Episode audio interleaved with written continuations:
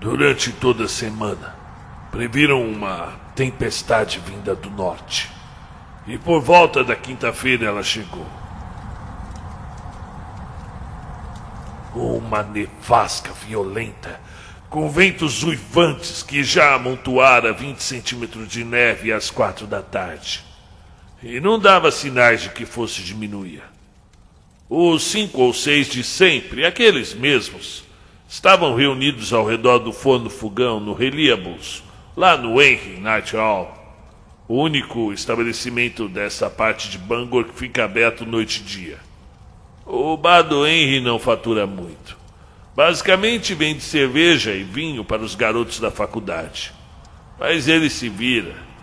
E é um lugar em que nós, os velhos aposentados, podemos nos encontrar para comentar quem morreu recentemente. E como é que esse mundo está indo para o inferno?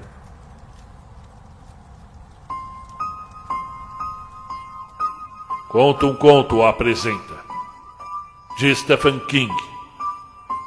Massa Cinzenta. Narração: Marcelo Fávaro.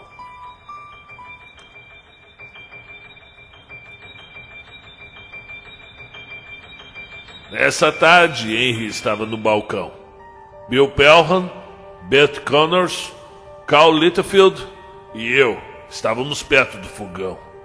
Lá fora, Nenhum único carro passava pela Ohio Street e os tratores davam duro para remover a neve.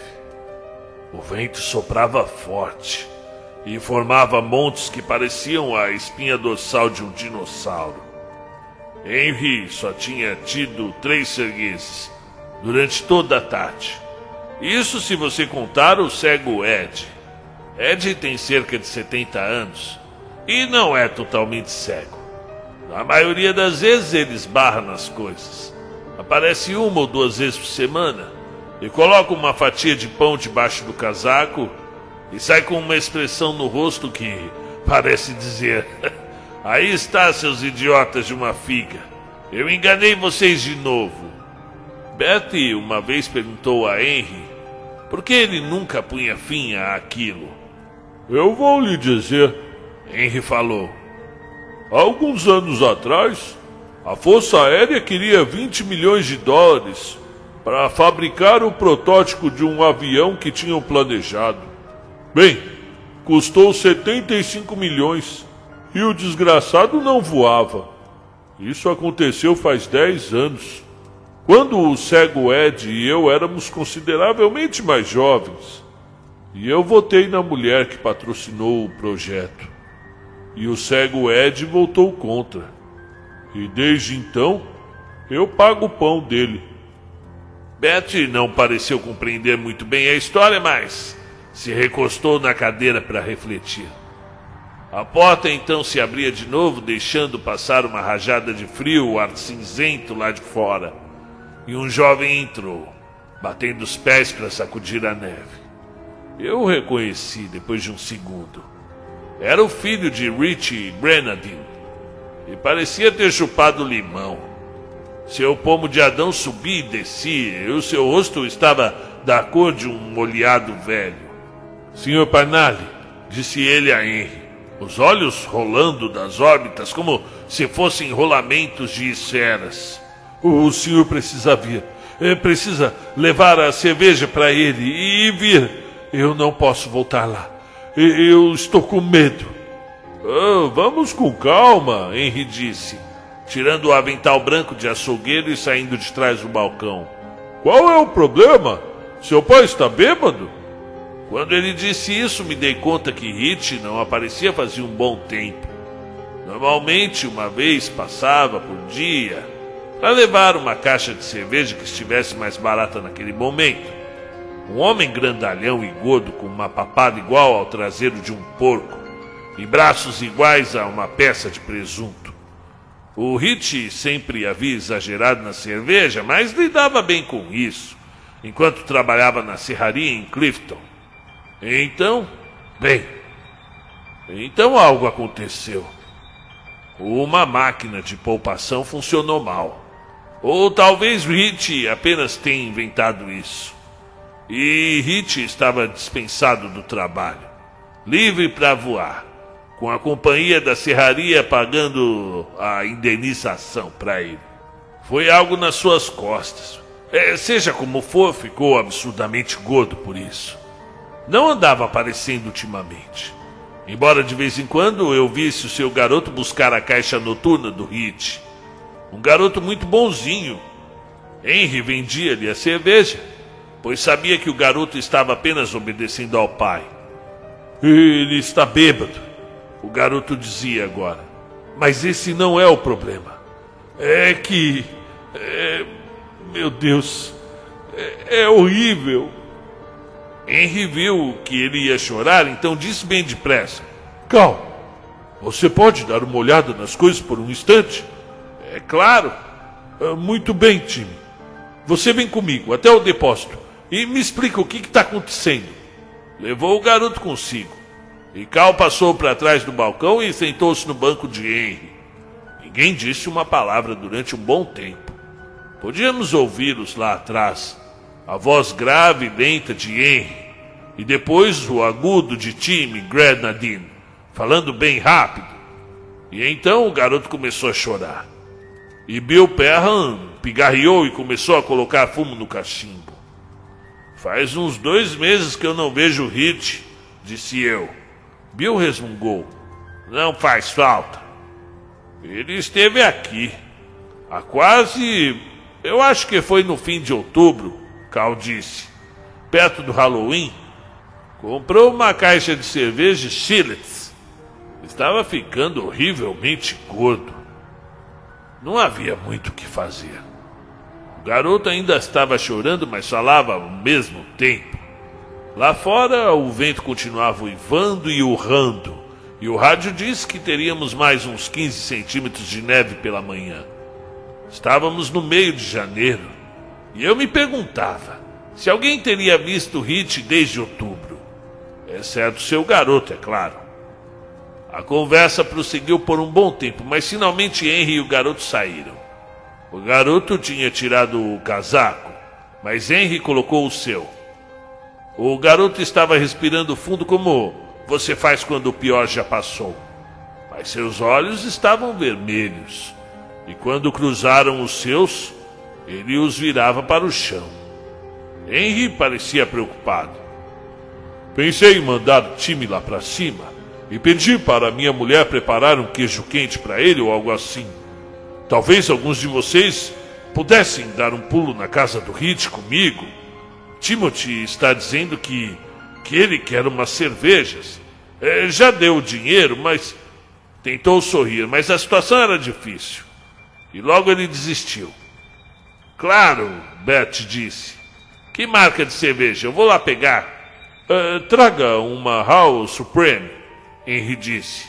Temos umas caixas em promoção lá atrás. Também me levantei. Teríamos de ser Beth e eu. A artrite de Cal ficava sensível em dias assim. E Billy Pelham já não consegue mais usar bem o braço direito. Betty trouxe quatro caixas de seis house. E eu embalei enquanto Henry levava o garoto para o apartamento no andar de cima. Bem, ele acertou as coisas com uma patroa e voltou lá para baixo, dando uma olhada por cima de ombro para certificar de que a porta de cima estava fechada. Billy perguntou, mal reprimindo a curiosidade: O que houve? Hit andou batendo no garoto? Não, Henry disse. Eu prefiro não dizer nada por enquanto. Pareceria loucura. Mas vou mostrar uma coisa a vocês o dinheiro que time deveria pagar a bebida.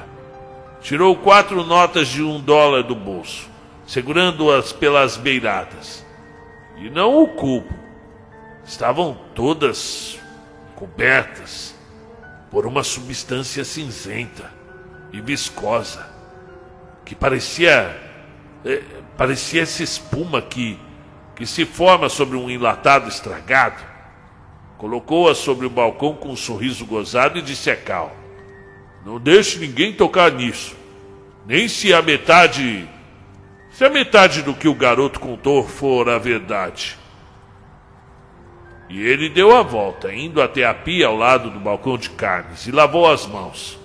Levantei-me, vesti meu casaco de marinheiro e meu cachecol e fechei os botões. Não adiantava ir de carro. Hit morava num prédio na Curve Street, que é tão íngreme quanto a lei permite. E o último lugar em que os tratores de remover neve costumam passar. Quando saímos, Bill Perro nos chamou. Tomem cuidado, viu? Henry apenas fez que sim com a cabeça e colocou o pacote com as Howells no carrinho de mão que está sempre junto à sua porta. E lá fomos nós rolando pela rua. O vento nos atingiu como um serrote, e no mesmo instante levantei meu cachecol cobrindo as orelhas. Fizemos uma pausa na porta por apenas um segundo enquanto Bert colocava as luvas. Seu rosto estava como que encolhido de dor e eu sabia como ele se sentia. Para os jovens, é ótimo sair para esquiar o dia todo ou dirigir aqueles malditos carrinhos velozes de neve durante metade da noite. Mas quando você passa dos 70 sem uma troca de óleo, sempre aquele vento nordeste sopra dentro do seu coração. Eu não quero amedrontar vocês, garotos. Harry disse, com aquele sorriso esquisito, como que cheio de repugnância. Mas vou mostrar-lhes isso assim mesmo. E vou lhes contar o que o garoto me contou enquanto caminhávamos. Porque eu quero que saibam. É, entendem. E sacou um revólver calibre 35 de cano longo do bolso do casaco a arma que tinha sempre carregada debaixo do balcão, desde que começara a funcionar 24 horas por dia em 1958. Eu não sei onde ele a arrumou, mas sei que da única vez que a exibiu a um assaltante, o sujeito simplesmente se virou e saiu correndo pela porta. Henry era um cara durão, sem dúvida. Eu já ouvi enxotando o sujeito da faculdade que apareceu uma vez e lhe deu um bocado de trabalho para descontar o cheque. O garoto foi embora como se sua bunda fosse do avesso e ele tivesse que cagar. Bem, eu só estou dizendo isso porque Henry queria que Bert e eu soubéssemos que ele falava sério. E nós também. Então lá fomos, curvados sobre o vento como lavadeiras. Henry empurrando aquele carrinho e nos contando o que o garoto tinha dito. O vento tentava levar suas palavras mais para longe antes que pudéssemos ouvi-las, mas entendemos a maior parte, mais do que gostaríamos. E eu estava bastante contente por Henry estar levando seu trabuco escondido no bolso do casaco. O garoto disse que devia ter sido a cerveja. Você sabe como, de vez em quando, aparece uma lata estragada. Choca ou cheirando mal, ou verde como as manchas de urina nas cuecas de um irlandês. Um sujeito uma vez me disse que só é preciso um buraquinho de nada para deixar entrar bactérias que fazem coisas bastante estranhas. O buraco pode ser tão pequeno que a cerveja mal se derrama, mas as bactérias conseguem entrar. E cerveja é um bom alimento para alguns desses bichos. É, seja como for, o garoto contou que Hit levou para casa uma caixa de Golden Light, como de hábito. E naquela noite de outubro, sentou-se para entoná-la enquanto o time fazia o dever de casa.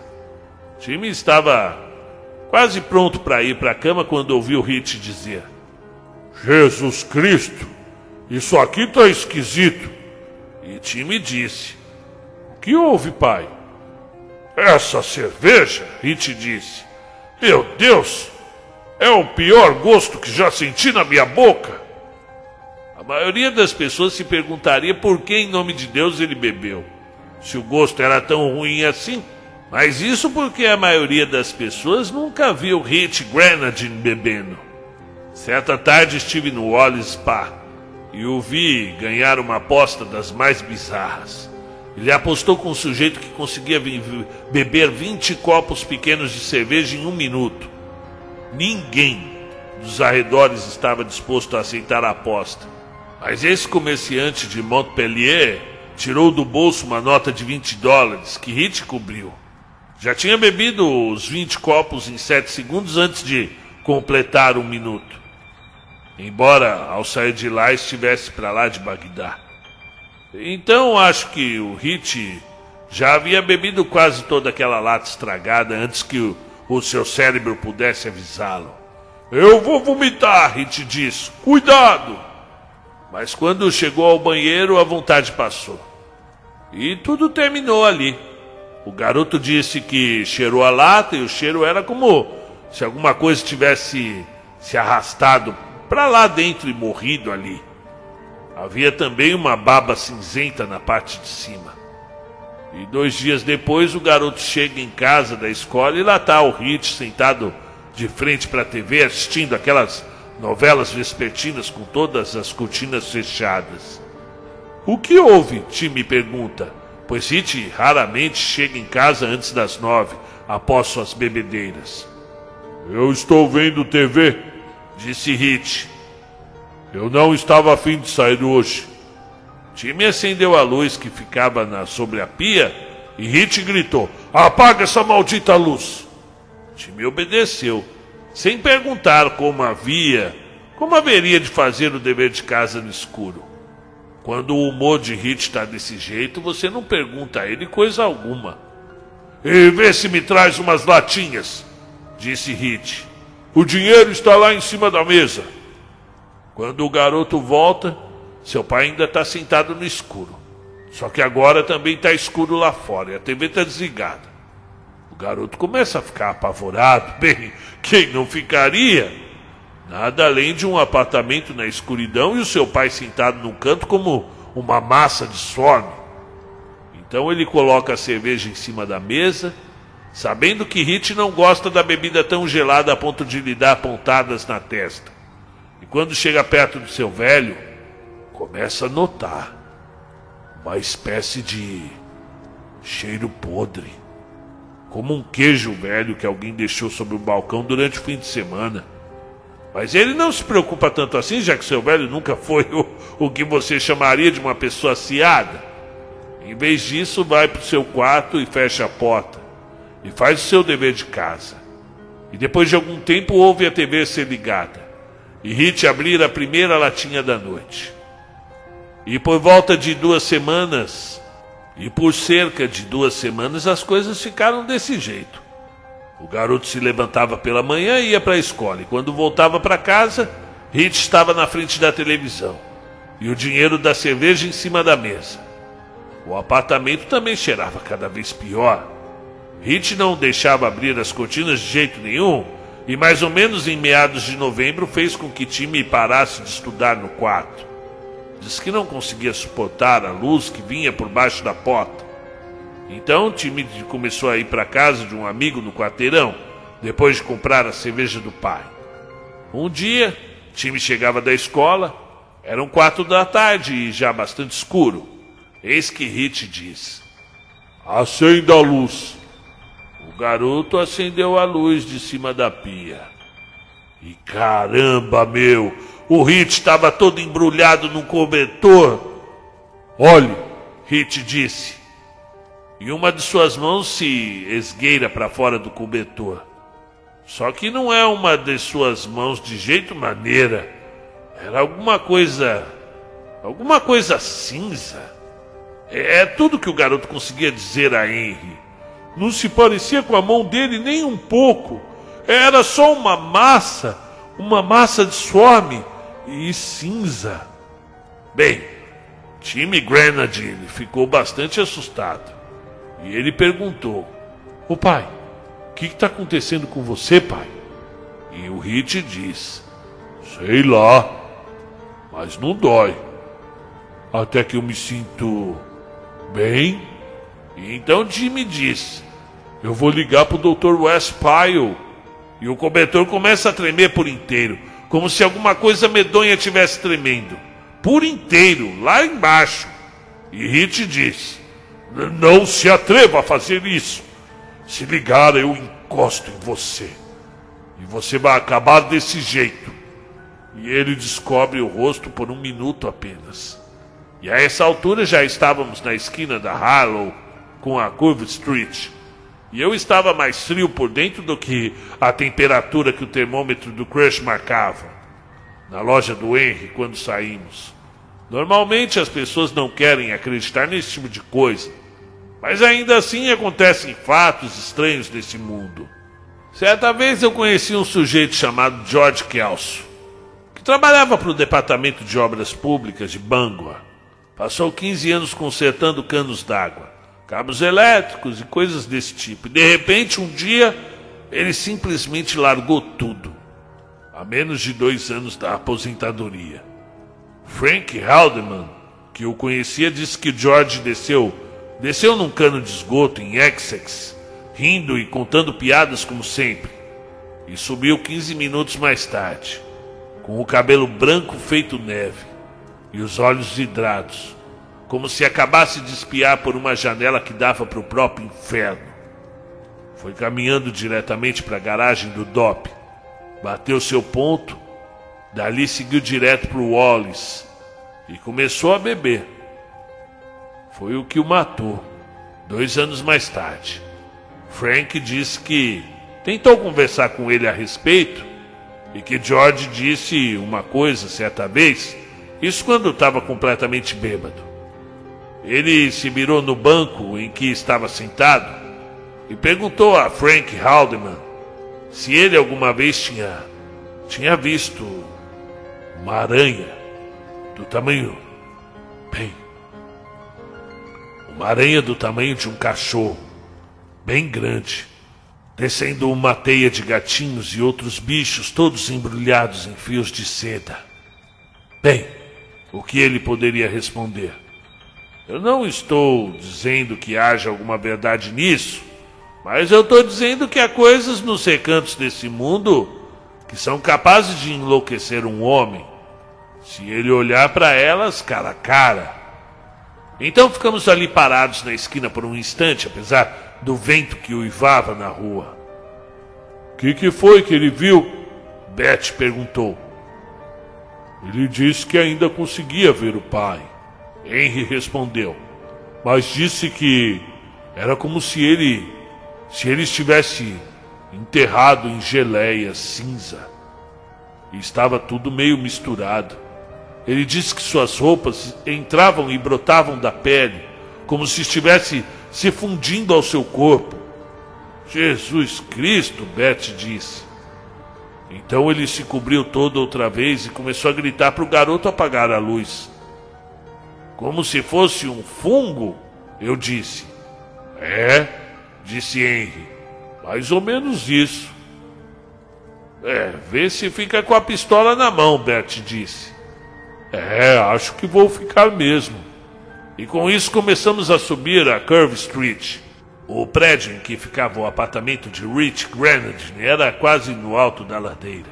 Um daqueles enormes monstros vitorianos construídos pelos barões da madeira na virada do século.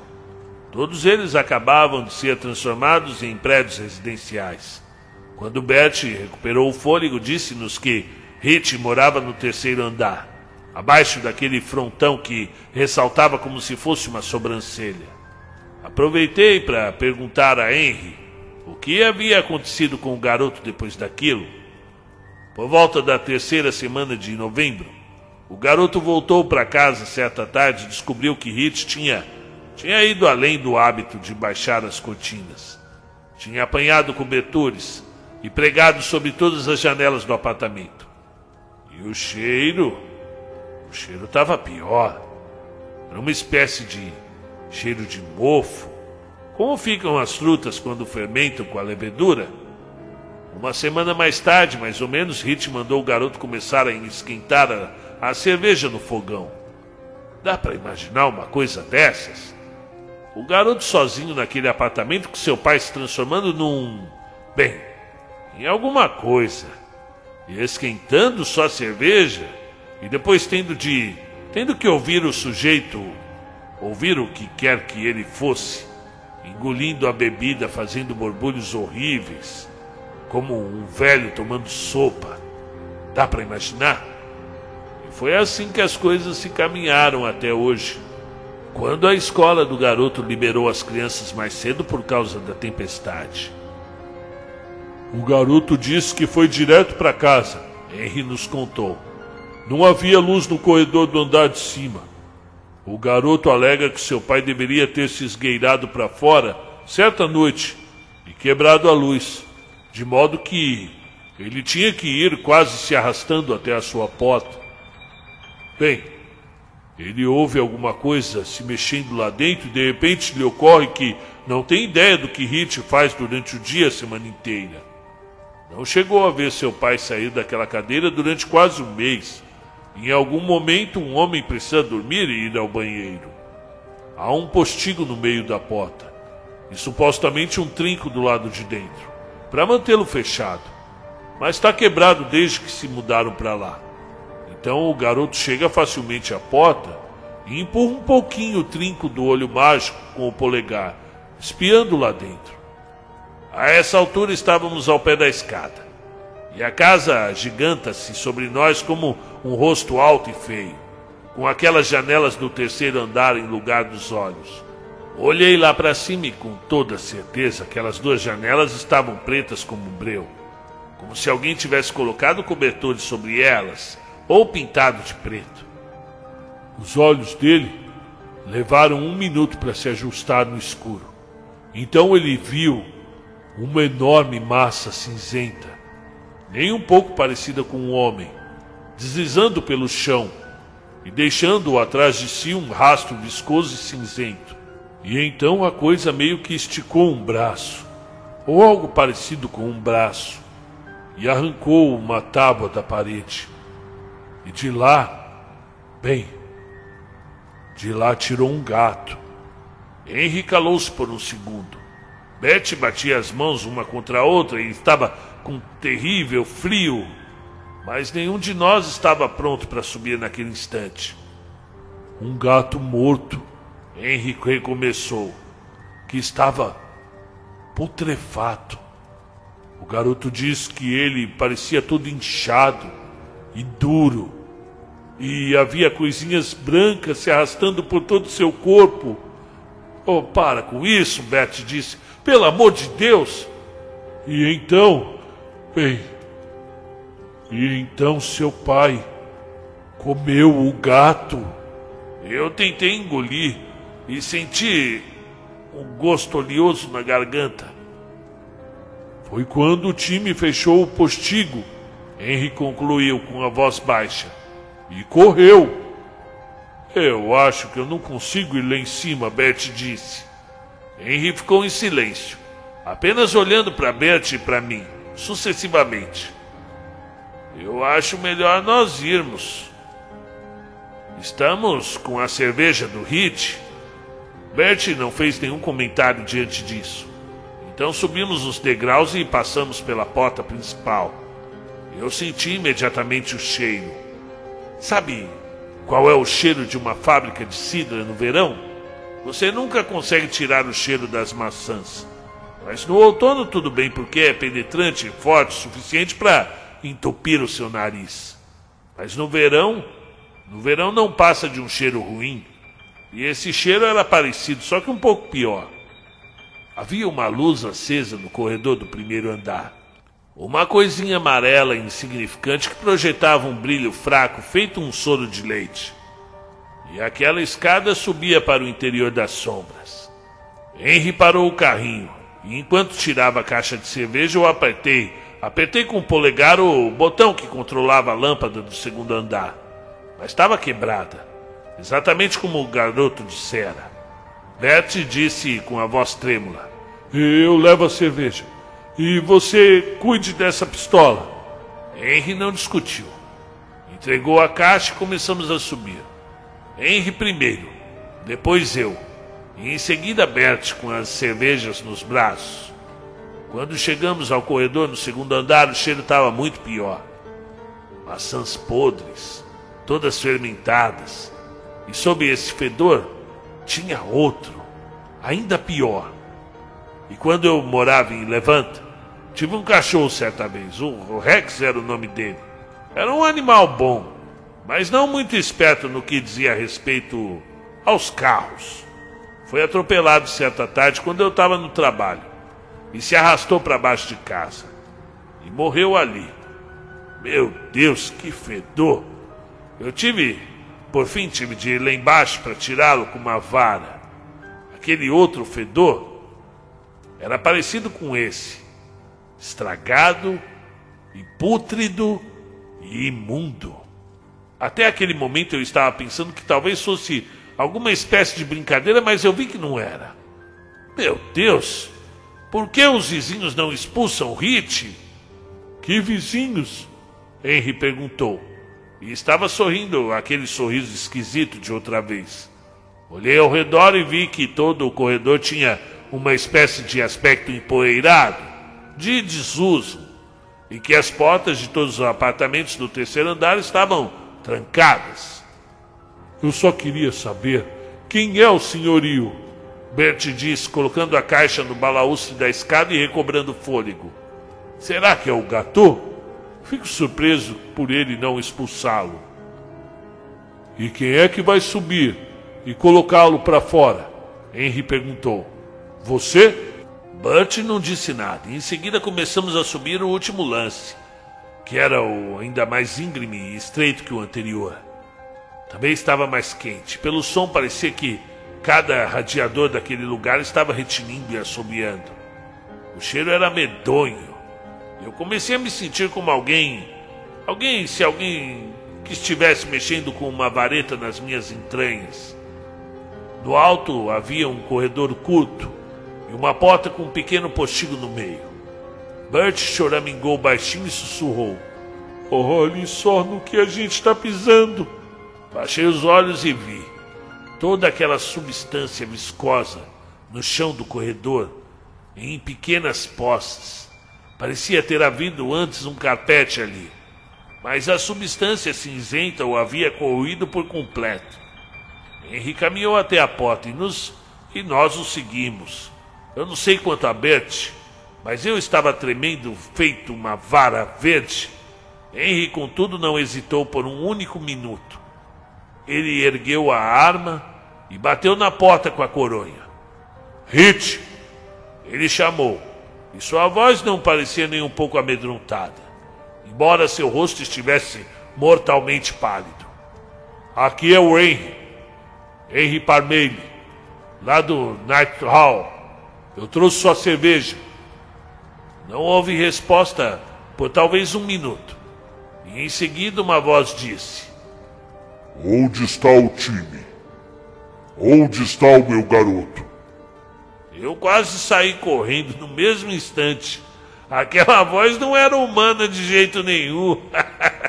era esquisita e grave, gorgolejante, como alguém falando com a boca cheia de sebo. Ele está na minha loja, Henry disse, comendo uma refeição decente. Ele está magro como um gato de rua, Hit. Não se ouviu outra coisa durante algum tempo. E depois vieram uns ruídos horríveis, úmidos, como um homem com botas de borracha andando na lama.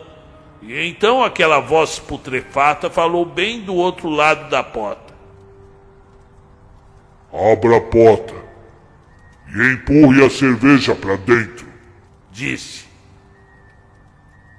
Só que tem que abrir todas as latas. Abra todas as latas para mim primeiro. Eu não consigo. Num minuto, disse Henry. Como vai essa forma física, Hit? Deixa isso pra lá. A voz disse, e estava horrivelmente ansiosa. Apenas empurre a cerveja e vá embora. Já não são mais apenas os gatos mortos, não é? Henry disse e o seu tom de voz parecia triste. Já não estava mais segurando a pistola com a coronha para cima. Agora era a parte séria que vinha primeiro. E de repente, num lampejo de luz, fiz o raciocínio que Henry já havia feito. Talvez no instante mesmo em que Tim contava sua história. O cheiro de podre e de decomposição pareceu redobrar em minhas narinas quando eu me lembrei. Duas meninas Duas meninas e um velho pau d'água do Exército da Salvação tinham desaparecido na cidade.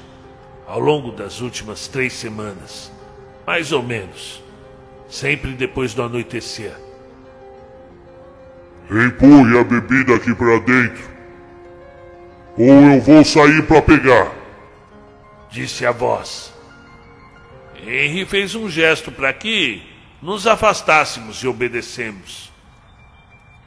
Eu acho que assim é melhor, Hit. Ele brandiu a arma. Não se ouviu mais nada, mas não por muito tempo. Para dizer a verdade, eu comecei a ter a impressão de que tudo estava acabado. E então a porta se abriu de todo, tão subitamente e com tanta força que chegou a se arquear antes de bater com um estrondo na parede. E de lá saiu o Hit.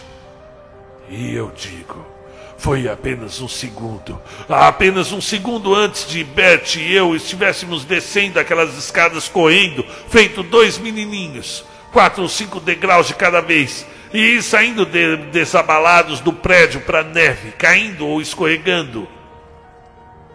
Ao descer, ouvimos Henry disparar três vezes.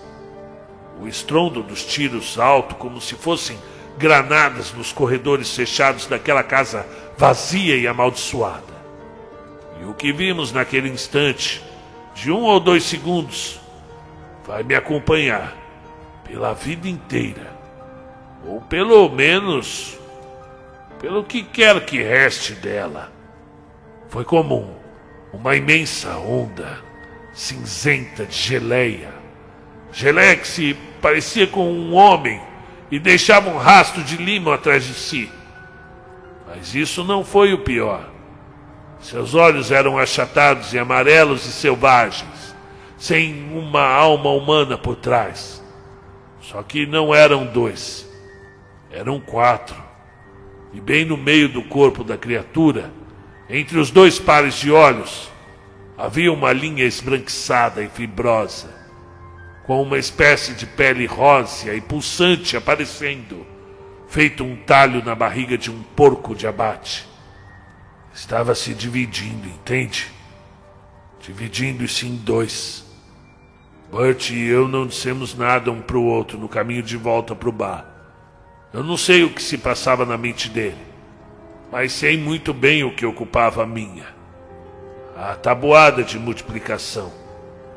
Dois vezes dois é igual a quatro. Quatro vezes dois, oito. Oito vezes dois é dezesseis. E dezesseis vezes dois é. Estávamos de volta. Cal e Bill Perham levantaram-se num salto e começaram a fazer perguntas no mesmo instante. Nenhum de nós dois respondia.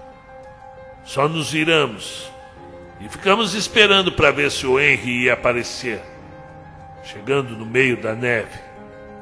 Eu já havia chegado à conclusão que 32.768 vezes 2 seria o fim da espécie humana. E então ficamos sentados, tentando fazer as pazes com toda aquela cerveja esperando para ver qual dos dois regressaria por fim. E aqui ainda estamos. Eu juro, eu espero muito Espero muito que seja o Henry.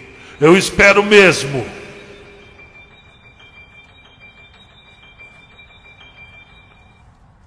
Muito bem, seja bem-vindo. Meu nome é Marcelo Fávaro. Como vão vocês? Há quanto tempo não falo com vocês? Que bom que vocês estão aqui comigo até agora. E aí, o que acharam do conto? Primeiro, eu vou pedir para vocês se inscreverem, faz muito bem faz parte aí do, do, do, da relação que vocês vão ter conosco aqui, já que há cultos todas as semanas. Então é importante deixar o like e se inscrever. Ative o sininho para ser avisado dos contos novos. Vamos falar de Stephen King. Esse livro, esse conto aqui é do livro Sombras da Noite.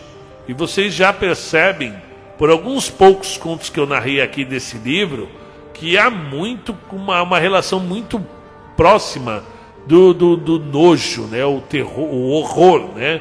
que é aquela coisa nojenta, gosmenta, que causa repulsa, que tem cheiro horrível, né? E foi o caso aqui. Esse, acredito que esse é o tipo de conto que ele escreve em menos de um dia.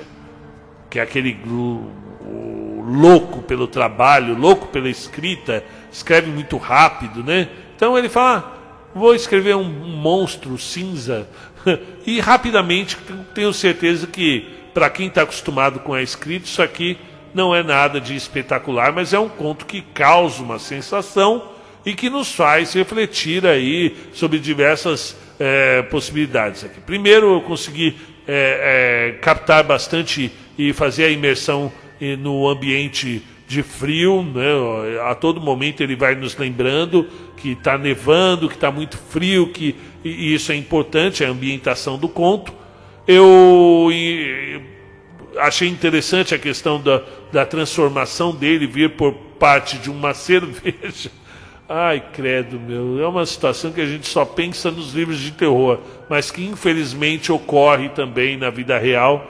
E aí a gente está tendo ainda desdobramentos do que começou o ano 2020 não está para brincadeira, né? Já começou com pessoas morrendo porque tomaram uma cerveja ali, né? No, na, naquela situação lá do, do, do, de Minas Gerais. E aí isso é muito triste, ainda mais para quem gosta de cerveja. Eu adoro tomar uma cervejinha e, e realmente é, é bem inusitado e triste. E quando a gente se depara com um conto desse, na minha cabeça, o que veio, vocês têm aquele episódio dos Simpsons que o Homer começa a crescer, vocês já viram? Que ele começa a comer as pessoas na rua, tal, e ele está usando, se eu não me engano, um camisolão, e aí ele continua crescendo, crescendo. Me lembrou bastante o Homer aqui, né? O Bart e o Homer. E, e realmente é, é, é, nojento esse conto, né? Imagina se ele. E, e, e, mais um detalhe que deixa o fim aberto, né? A gente não sabe se o Henry ganhou a disputa ali ou se foi o monstro, já que ele fala que a conclusão é que 32 mil vezes 2 seria o fim da espécie humana. É, eu concordo. Imagina o monstro engolindo gatos e depois engoliu as menininhas, o velho né, que tinha sumido. É realmente pô, bem construído. Parecia um conto bobinho para mim, até ele uh, chegar ao ápice dele, ao desfecho. E eu achei bem interessante mesmo. É isso aí, pessoal. Continuem é, acompanhando os contos da gente. É, dá uma passadinha lá, ouve a Encruzilhada das Almas 1, a Encruzilhada das Almas, a segunda temporada, a Funerária do Rock também e os contos do Américo Lobo, que você ajuda muito o canal fazendo parte dessa família literária e ajudando o narrador que está de vez em quando escrevendo contos para vocês também. Então, um grande abraço a todos vocês e uma ótima semana.